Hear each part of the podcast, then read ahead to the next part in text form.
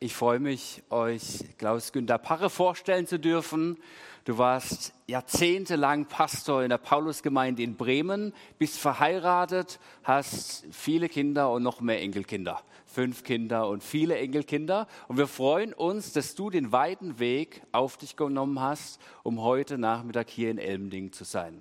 Für Martin ist das Ganze eine Überraschung und für Inge, dass du dich tatsächlich auf den Weg gemacht hast, dass du heute predigen wirst. Und ich weiß von, von Martin, dass er dich sehr schätzt. Und er hat immer wieder in einigen Gesprächen von diesem Klaus Paare aus Bremen gesprochen und auch immer wieder über die Paulusgemeinde und hat dadurch auch viele Impulse mitgenommen. Und dadurch wurden wir auch mit als Gemeinde geprägt, ohne dass ihr das vielleicht so in Bremen überhaupt wisst. Viele von uns kennen auch ein Stück weit Klaus, weil wir die ein oder andere Themenreihe auch einfach auf Grundlage deiner Bücher hier gestaltet hat, haben. Wir hatten letzte Themenreihe über Abraham und da war auch dein Buch Grundlage dieser Themenreihe. Das heißt, der Ruf eilt dir äh, voraus und wir freuen uns, dass du heute in diesem Rahmen die Predigt halten wirst. Ich würde gerne beten und dann darfst du durchstarten. Jesus, ich möchte Danke sagen für Klaus. Ich möchte Danke sagen, dass er jetzt diesem Ruf nach Elmling gefolgt ist. Aber noch viel mehr, dass er deinen Ruf gehört hat, in die Kindschaft zu dir hinein. Wir wollen dir Danke sagen für ihn, für sein Leben, wie du ihn geprägt hast und dass du ihn jetzt bereitet und vorbereitet hast für diesen Nachmittag. Und so beten wir, dass du ihm die Worte in seinen Mund legst und gleichzeitig, dass unsere Herzen offen sind für dein Reden. In Jesu Namen. Amen. Amen. Danke dir. Lieber Martin, liebe Inge, liebe Gemeinde hier in Elmdingen und umzu, das ist für ein Nordlicht wie mich natürlich eine riesige Ehre, hier im schönsten Süden sein zu dürfen. Äh, das sage ich nicht so, das meine ich wirklich so. Als die Anfrage kam, habe ich nicht lange überlegen müssen, habe eigentlich spontan zugesagt, was man nie machen soll. Man soll immer eine Nacht drüber schlafen. Aber da war ich mir ziemlich sicher, ganz schnell, hier will ich sein. Allerdings, als ich mich dann gefragt habe, über was predige ich an diesem Tag, wurde es schwieriger. Das war nicht so ganz einfach. Äh, ich hoffe trotzdem, dass es trifft.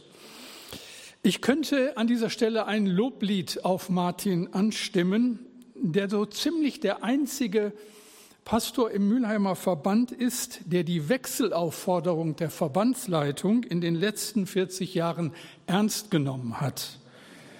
Also nach seinem Studium in Tübingen war er Vikar in Berlin, dann elf Jahre Pastor in der Bezirksvereinigung Stuttgart und schließlich von 2001 an Pastor hier in Elmendingen. Da hat selbst unser ehemaliger Präses nichts zu meckern, denn der hat das immer angemahnt, hat aber selber auch nie, doch einmal hat er gewechselt sei ihm anerkannt. Bei mir persönlich hat es nie geklappt. Ich hatte mir bei Dienstantritt auch so vorgenommen, mindestens dreimal die Gemeinde zu wechseln. Ich war 38,5 Jahre in derselben Gemeinde, also da war bei mir nichts zu holen. Deswegen, du bist mein großes Vorbild, was das betrifft. Drei Stationen in deinem aktiven Dienst und jetzt Endspurt in Walderstadt. Das ist überhaupt der Hammer. Wo andere äh, Kollegen in den vorzeitigen Ruhestand treten und mit dem Wohnmobil Europa erkunden, da zieht es dich noch einmal in die pastorale Verantwortung. Es wurde schon zweimal in den Grußworten gesagt, Respekt. Und dann kommen natürlich auch die vielen, vielen Jahre in der Leitung unserer Freikirche. Seit 2016 warst du Bundesältester und dadurch mitverantwortlich für den Generationenwechsel in unserem Verband. Auch da danke dir. Nun will ich reden über die Schönheit der Gemeinde und das Vorrecht, Pastor zu sein. Ich will einfach ein bisschen schwärmen von der Gemeinde und diesem Geschenk dazu zu gehören. Vom gemeinsamen Leben würde ich gern schwärmen. Haben nicht gerade so die letzten zwei Jahre überdeutlich gezeigt, wie unverzichtbar christliche Gemeinschaft ist und zeigt nicht das Elend des Krieges in der Ukraine, wie nötig diese Welt die Botschaft von der Versöhnung braucht. Mehr denn je. Und ich möchte dafür noch einmal beten. Herr, und wenn wir so im Frieden hier zusammensitzen dürfen, dann danken wir dir. Verdient haben wir es nicht, aber wir rühmen deine Gnade. Und wir danken dir für diesen besonderen Nachmittag. Und ich bitte dich jetzt, öffne meinen Mund, dass er deinen Ruhm verkündigt. Danke dafür. Amen. Von der Gemeinde schwärmen. Ist sie wirklich so schön? Gibt es nicht so viel an ihr auszusetzen? Ich könnte dich ja jetzt fragen, Martin, nach deinem Fazit oder nach einem Fazit nach 21 Jahren, 20, 21 Jahren pastoralen Dienstes hier in Elmendingen und den vielen Jahren an den anderen Orten, waren das durchgängig unbeschwerte Zeiten? Ist die Gemeinde wirklich schön? Und ich könnte euch, die Gemeindeglieder und Freunde hier und auch im Stream fragen, wie ist das mit uns Pastoren?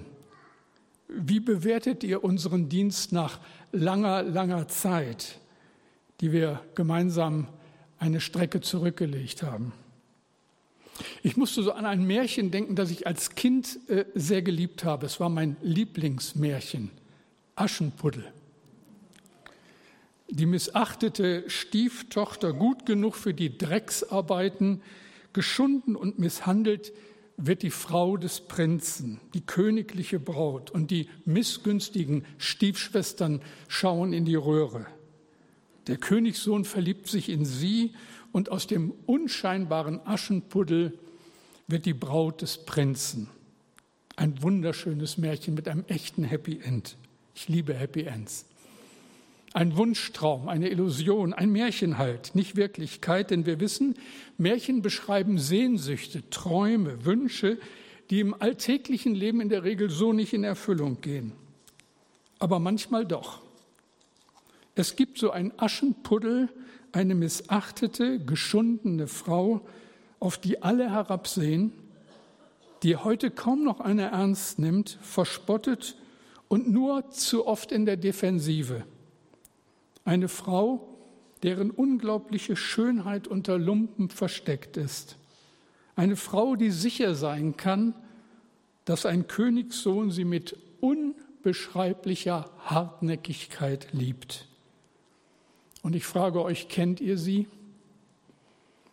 Hören wir, was am Ende der Bibel über sie gesagt wird in Offenbarung 12, Vers 1. Am Himmel sah man jetzt eine gewaltige Erscheinung, eine Frau, die mit der Sonne bekleidet war und den Mond unter ihren Füßen hatte. Auf dem Kopf trug sie eine Krone aus zwölf Sternen. Die Schriftgelehrten unter uns wissen, wer diese Frau ist. Die Gemeinde. Es ist kaum zu glauben, aber die Gemeinde ist diese Braut, die am Ende der Zeiten in unvergleichlicher Herrlichkeit vor Gott stehen wird. Aschenputtel und der Prinz, in diesem Fall kein Märchen, sondern Wirklichkeit. Die Gemeinde in der Bibel beschrieben als wunderschöne Braut und Jesus Christus, der Sohn Gottes, als der Bräutigam, der sie heimholen wird in Ewigkeit.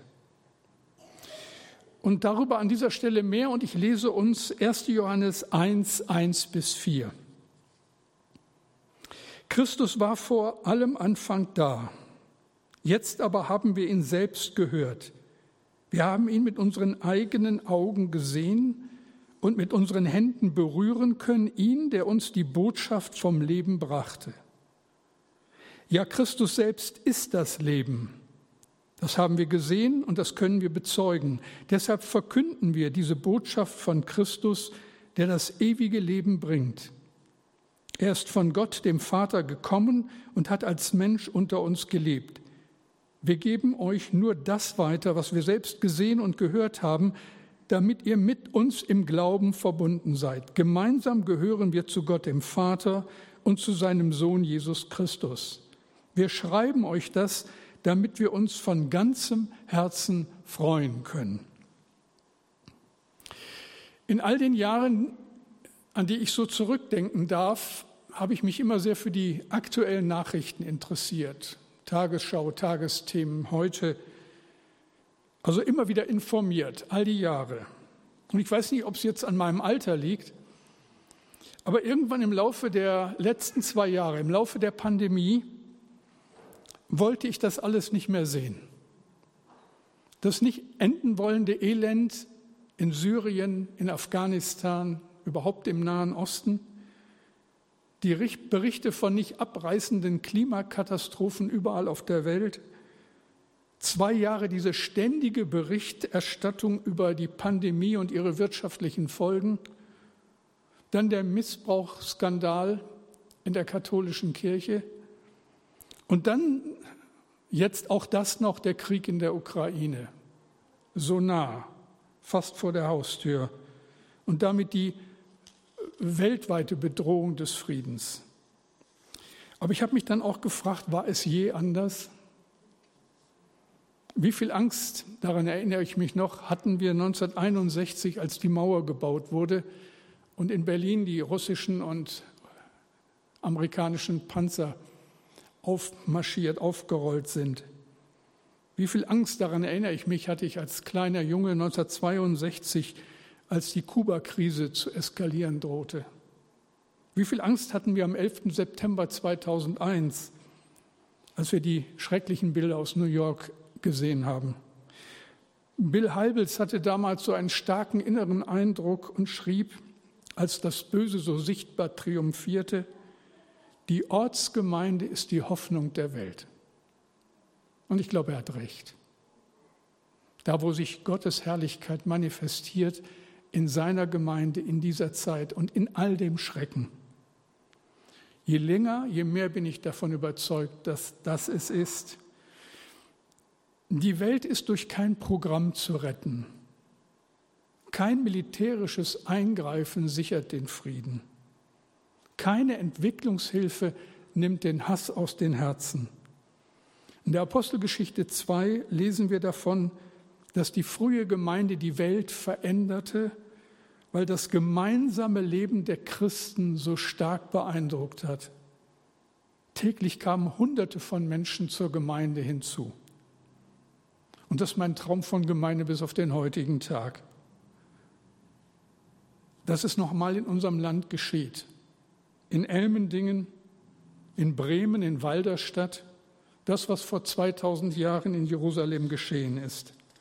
Eine Bewegung erfasst unser Land. Die Gesellschaft verändert sich, die uns verändert.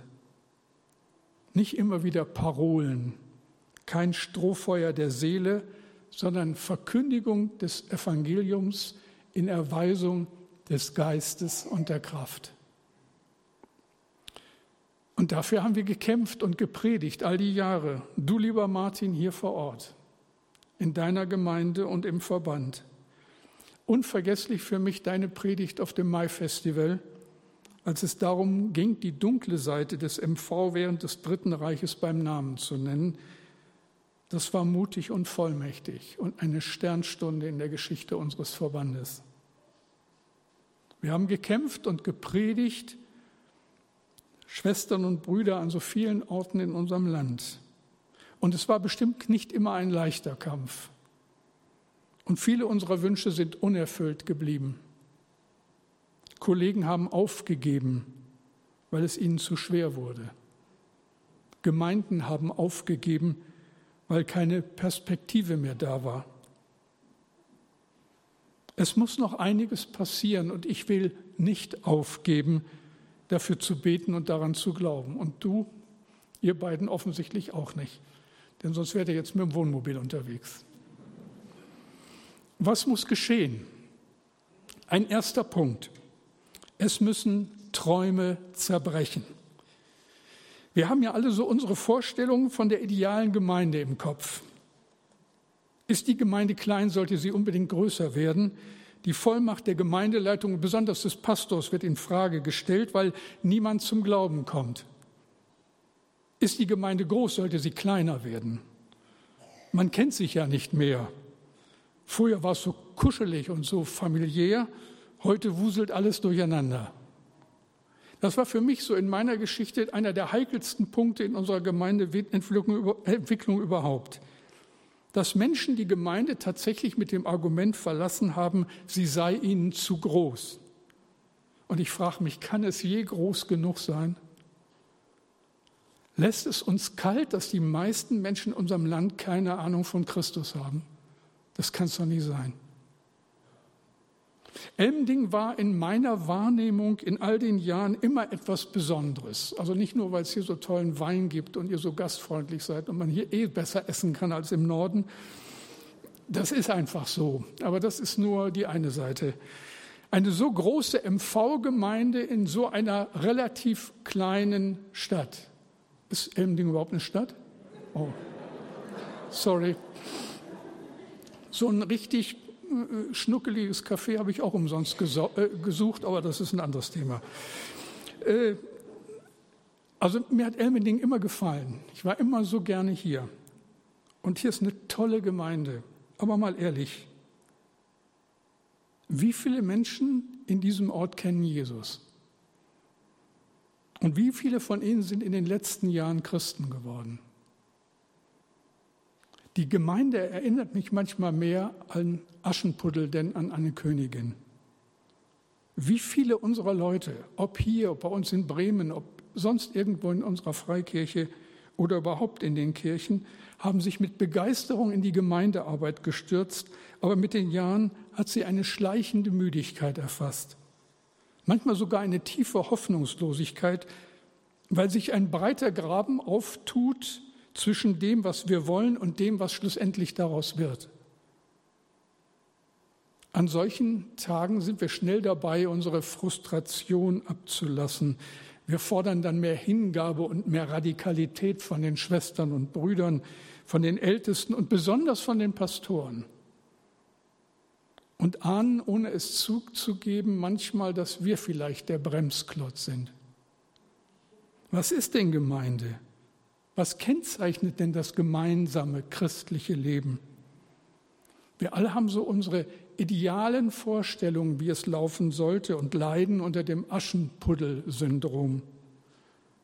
Die schillernde Welt unserer Visionen und Träume wird erbarmungslos eingeholt vom ganz normalen Gemeindealltag. Unsere Träume und Vorstellungen von der Gemeinde werden enttäuscht. Und wisst ihr was? Das ist auch gut so. Der gnädige Gott enttäuscht uns. Er befreit uns von einer Täuschung. Er enttäuscht. So wie man etwas entfärbt und von Farbe befreit, so werden wir enttäuscht. Gott befreit uns von einer Täuschung, von falschen Vorstellungen, die uns die Wirklichkeit Gottes in seiner Gemeinde verfehlen lassen. Wir leben mit Wunschbildern von der Gemeinde und die zerstört Gott. Dietrich Bonhoeffer schreibt in seinem Buch Gemeinsames Leben, wer seine Vorstellung von der Gemeinde mehr liebt als die Gemeinde selbst, der zerstört jede christliche Gemeinschaft.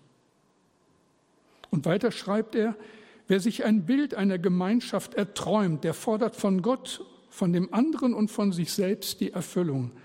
Er tritt als Forderer in die Gemeinschaft der Christen, richtet sein eigenes Gesetz auf und richtet die Brüder und Gott selber. Und darunter leidet die Gemeinde. Es gibt ja so vieles, was nicht klappt. Und so viele unserer Erwartungen werden nicht erfüllt. Keine Ahnung, wie das bei dir war oder ist, lieber Martin. Hier in Elmding und wo du auch sonst noch überall warst.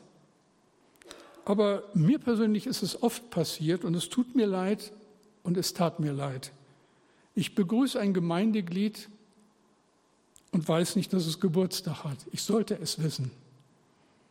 Ich vergesse jemanden zu besuchen, der im Krankenhaus liegt und der auf mich gewartet hat. Ich lasse mich auf ein Gespräch ein, lasse mich provozieren und sage Dinge, die ich nie hätte sagen sollen. Umgekehrt haben wir so als Pastoren unsere Erwartungen an die Gemeinde und sind manchmal mutlos und enttäuscht. Ist das die Gemeinde, von der ich träume? Sieht so neutestamentliche Wirklichkeit aus? Also es ist so und es ist gut so. Träume zerbrechen. Kommen wir zum zweiten Punkt. Wo beginnt dann die Wirklichkeit? Magnus Malm, der schwedische Theologe und bekannter Autor, hat in der dunkelsten Zeit seines Lebens erfahren, wie hinein so in seine persönliche Verzweiflung und Angst und sein ganzer Dienstfrust Gott ihn auf ein Bibelwort aufmerksam gemacht hat, das ich zu Anfang gelesen habe. Ihr seht es noch einmal, 1. Johannes 1, die Verse 1 bis 4. Und die einzelnen Aussagen in diesen paar Versen sind, sagt er, wie ein heller Lichtstrahl, wie das Strahlen der Sonne in sein Herz gefallen. Christus war vor allem Anfang da. Wir haben ihn mit unseren eigenen Augen gesehen und mit unseren Händen berührt. Gemeinsam gehören wir zu Gott, dem Vater und zu seinem Sohn Jesus Christus. Wir schreiben euch das, damit wir uns von ganzem Herzen freuen können. Und da ging für ihn die Sonne auf, als er das verinnerlicht hat. Um welche Wirklichkeit geht es denn hier eigentlich, wenn wir von Gemeinde sprechen? Was sagt der Apostel Johannes? Der stellt kein Gemeindeaufbauprogramm vor, fordert keinen Kongress, setzt keine Mitarbeiterbesprechung an. Er freut sich einfach. Von stiller Freude darüber, dass all das, was wir uns herbeisehen, schon Wirklichkeit ist, mitten unter uns.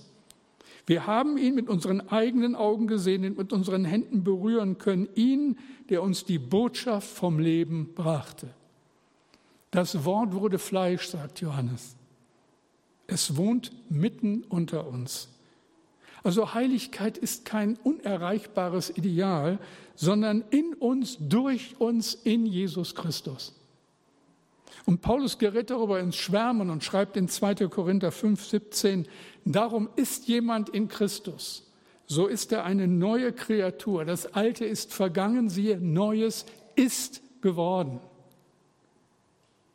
Was das mit Gemeinde zu tun hat, Magnus Malm schreibt, die Gemeinde ist nicht eine Gruppe von Menschen, die etwas verwirklichen müssen, sondern sie besteht aus Menschen, die sich um den versammeln, der Wirklichkeit ist, Jesus Christus.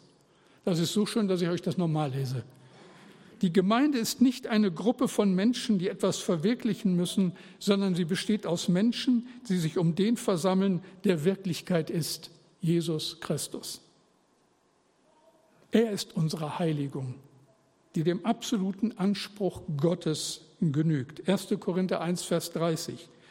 Durch ihn aber seid ihr in Christus Jesus, der uns von Gott gemacht ist zur Weisheit und zur Gerechtigkeit und zur Heiligung und zur Erlösung.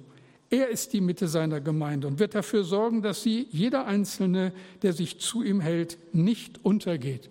Paulus schreibt in Kolosser 1, 27, Christus in uns, die Hoffnung der Herrlichkeit.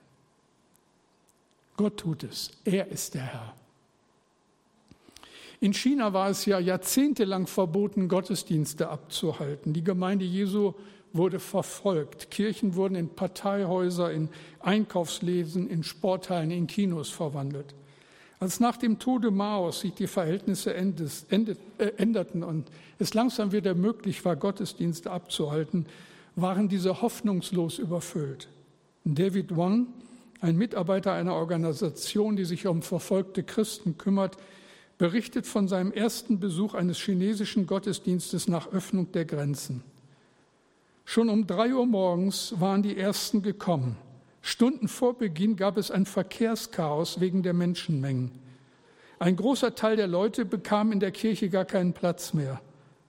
Da stand ich nun mitten unter Hunderten von Menschen und folgte dem Gottesdienst. Meine Gedanken gingen zurück zu der Frau, die ich vor ein paar Tagen getroffen hatte. 23 Jahre hat sie in den Gefängnissen für Christus gelitten, schlimmer behandelt als ein Tier und doch strahlend im Geiste.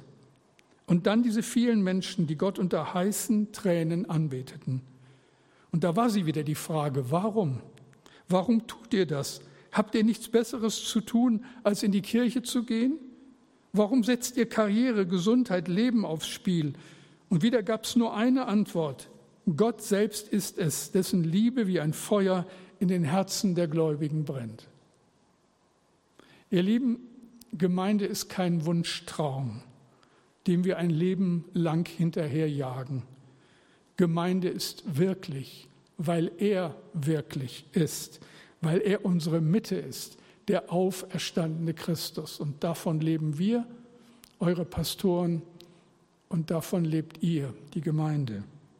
Und halte das Beste bitte fest. Gib das niemals auf, du könntest es bereuen. Gemeinde ist ein unglaubliches Geschenk Gottes an uns, seine Menschen. Ob hier in Elmdingen oder dann für dich, Martin, für dich, Inge, in Walderstadt oder für mich in Bremen. Gemeinde ist Wirklichkeit, sein Geschenk an uns. Der Apostel Johannes schreibt, wir freuen, wir schreiben euch das, damit wir uns von ganzem Herzen freuen können. Also ihr Lieben, freut euch über die Gemeinde, auch wenn sie noch nicht das Kleid der Königin trägt. Aber unter dem Aschenputteläußeren verbirgt sich die Braut des Königs.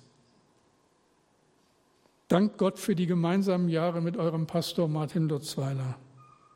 Es waren gute Jahre. Ich sehe euer so schönes Gemeindezentrum. Ich sage gerne das Schönste, was wir im Verband haben. Ich sehe euch, die vielen Menschen, die hier ein Zuhause gefunden haben. Und glaubt mir, ich freue mich von Herzen. Das tut so gut. Was mich etwas bekümmert oder wenn mich etwas bekümmert, dann ist es dies, dass manche Christen den Eindruck vermitteln, die Gemeinschaft mit anderen Christen, die verbindliche Teilnahme am Gemeindeleben scheint ihnen mehr leidige Pflicht als echte Freude zu sein. Wer Gott nicht von Herzen danken kann für das Geschenk der Gemeinschaft, der hat ein schwerwiegendes geistliches Problem. Deshalb bleibt nach so vielen Jahren deines Dienstes, lieber Martin, nur Dank übrig. Dank an unseren großen Gott, der diese wunderbare Gemeinde mit dir als einem guten Pastor geschenkt hat in all den Jahren. Und das führt mich zu einem dritten Punkt. Gemeinde ist Beziehung und nicht Programm. Der Apostel Johannes überschlägt sich ja fast bei dem Versuch, uns deutlich zu machen, dass wir nicht einer Vision nachjagen müssen, sondern dass Gemeinde Wirklichkeit ist. Ein Wunder, über das wir uns hier und jetzt freuen dürfen und freuen müssen. All unsere Programme, all unsere Visionen und Träume können da nichts hinzutun. Wir können nur mehr und mehr entdecken, was Gott uns mit dem Wunder seiner Gemeinde anvertraut hat. Wir sind die Braut, er ist der Bräutigam und daran ändern wir nichts. Die Frage ist nur, ob wir dabei sind oder konkreter, ob du dabei bist. Oder stehst du lieber in kritischer Distanz und am, und am Ende alleine da? Und ich glaube mir, ihr Lieben, das ist die Hölle. Der Bräutigam kommt und du bist nicht dabei, weil du den Traum von Gemeinde mehr geliebt hast als den gegenwärtigen Herrn, der sich in all unserer Schwachheit offenbart. Gemeinde, das ist kein Programm, sondern Beziehung, gemeinsames Leben, verbindliche Gemeinschaft untereinander und mit unserem Herrn. Jesus sagt, da wo zwei oder drei von euch versammelt sind in meinem Namen, da bin ich mitten unter euch. Paulus schreibt, der Glaube kommt aus der Predigt, aus dem Hören des Wortes Gottes. Und im Hebräerbrief steht, versäumt eure Versammlung nicht. Warum? Weil Jesus hier ist und weil er die Gemeinschaft will und geschenkt hat. Johannes spricht in seinem Brief von einem Zeichen. Gemeinde ist ein Zeichen, ein Signal, das auf ihn hinweist. Dort ist die Freude. Und da kann kommen, wer will und was will. Ein unglaubliches Geschenk, das uns anvertraut ist. Er ist die Freude selbst im tiefsten Leide. Und das ist das Seltsame und Besondere. 2014 war für mich das schlimmste Jahr, das ich so in meiner Biografie zu verzeichnen habe. Im Frühjahr starb unser Enkelkind einen Tag vor der Geburt, das erste Kind unserer jüngsten Tochter. Es wurde tot geboren. Und im Sommer starb bei einem Flugzeugabsturz in Bremen, ein paar hundert Meter von seinem Haus entfernt, mein Freund und unser Gemeindeleiter Matthias Schulz. Was hat Esther und mir geholfen, damit klarzukommen? Wie hat Gott uns geholfen? Vor allem durch seine Gemeinde. Durch Schwestern und Brüder, die in Anteilnahme und unglaublicher Wertschätzung uns begleitet haben. Wie viel Zuspruch, wie viel Gebet. Freut sich einer, freuen sich alle. Leidet einer, leiden alle mit. Das Wunder der Gemeinde. Warum tun wir uns dann so oft schwer mit der Gemeinde? Weil sie unseren Bedürfnissen nicht gerecht wird? Weil nicht alle unsere Erwartungen erfüllt wurden? Weil in dem Bemühen, es allen recht zu machen und alles anzubieten, wir müde geworden sind und die Freude auf der Strecke geblieben ist? Ich weiß es nicht, aber mir scheint, die Not der Gemeinde liegt nicht in ihrer mangelnden Anpassung an die Bedürfnisse der Gemeindeglieder, sondern in ihrer mangelnden Anpassung an Jesus Christus. Es ist eine Frage unserer Nachfolge. Wie nahe bist du bei deinem Herrn? Wie klar ist dein Leben mit Gott?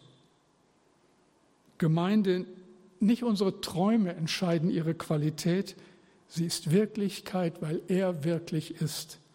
Und deshalb freue ich mich über eure Gemeinde, über Elmdingen, und freue mich darüber, dass es so gut weitergeht, weil Gott für tolle Nachfolge gesorgt hat. Und deshalb freue ich mich für dich, lieber Martin, weil Gott dir den Ruhestand verwehrt. Noch. Und dich noch ein bisschen aktiv in seine Pläne für Walderstadt einbindet. Auch das ist einfach spitze. Ich liebe die Gemeinde ich weiß aber auch, sie ist nicht vollkommen und das hängt natürlich auch damit zusammen, dass ich dazu gehöre. Und du natürlich auch. Aber du gehörst dazu, ich gehöre dazu, wir gehören dazu und sind mittendrin. Und er ist mittendrin. Wirklichkeit, nicht Traum. Sie ist die Braut Christi, kein Aschenpuddel. Es ist kein leichter Weg, wenn der Ruf Gottes uns erreicht und wir bereit sind, Pastor in einer Gemeinde zu werden. Das sage ich jetzt einfach mal so. Müssen Sie auch mal hören, Martin. Es war auch für dich kein leichter Weg. Wir haben uns gut gekannt, haben viel miteinander gesprochen. Ich habe dich begleitet. Und so sehr du strahlen kannst, weiß ich, dass Strahlen nicht alles war. Ich weiß nicht, wie es dir ergangen ist, aber ich glaube, es geht jedem Pastor so, dass er sich hin und wieder mal fragt, warum er sich das überhaupt antut. Ich wäre auch gerne Arzt geworden, Internist. Ich glaube, ich wäre ein guter geworden. Und wenn ich dann so meine Zweifel an meiner eigenen Berufung bekomme, dann muss ich immer an Frodo denken und die Geschichte vom Herrn der Ringe. Immer wieder, wenn ich da so ins Grübeln komme, Argumente für oder gegen den geistlichen Dienst abwäge, so vieles nicht verstehe, muss ich an das Ende der Geschichte vom Herrn der Ringe denken. In dem Augenblick, wo Frodo endlich diesen blöden Ring los wird und dieser in die glühende Lava des Schicksalberges fällt und Aragorn sein Erbe antritt und König von Gondor wird. Und auf dem großen Platz vor dem Schloss Minas Tirith begegnet er Arwen seiner Braut und nimmt sie unter dem Jubel der Menge zu seiner Frau. Und es ist der treue Sam, der das ganze Geschehen um Mittelerde an anderer Stelle mit Worten kommentiert, die mir ganz seltsam und sehr vertraut erscheinen. Er sagt, das ist wie in den großen Geschichten, Herr Frodo, in denen, die wirklich wichtig waren. Voller Dunkelheit und Gefahren waren sie. Und manchmal wollte man das Ende gar nicht wissen, denn wie könnte so eine Geschichte gut ausgehen? Wie könnte die Welt wieder so wie vorher werden, wenn so viel Schlimmes passiert ist. Aber letzten Endes geht auch er vorüber, dieser Schatten. Selbst die Dunkelheit muss weichen, ein neuer Tag wird kommen, und wenn die Sonne scheint, wird sie umso heller scheinen. Ich weiß jetzt, die Leute in diesen Geschichten hatten stets die Gelegenheit umzukehren, nur taten sie es nicht. Sie gingen weiter, weil sie an irgendetwas geglaubt haben. Es gibt etwas Gutes in dieser Welt, Herr Frodo, und dafür lohnt es sich zu kämpfen. Schlussendlich schlage ich die letzten Seiten der Bibel auf, lese vom Buch des Lebens und wie entscheidend es ist, dass mein Name, dein Name, unser Name da steht. Lese, wie es sein wird und habe nur den einen Wunsch. Da will ich dabei sein Um alles in der Welt will ich dabei sein, will ich bei Jesus sein, niemals zurück.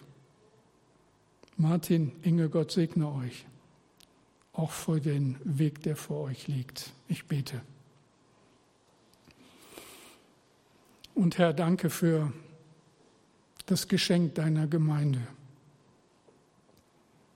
In all den Jahren, die wir überblicken, Jahrzehnte, die wir uns kennen, danke für deine Treue, für so viel Gnade, so viel Bewahrung. Danke für so viel Wertschätzung, für so viel Liebe. Danke, dass es uns noch gibt. Du bist ein treuer Gott und wir beten dich an. Und so darf ich dir persönlich auch noch einmal von Herzen danken für Martin, für Inge, für ihr Vorbild, für Freundschaft, für Bruderschaft. Du bist ein guter Herr. Segne sie und segne uns. Danke dafür. Amen.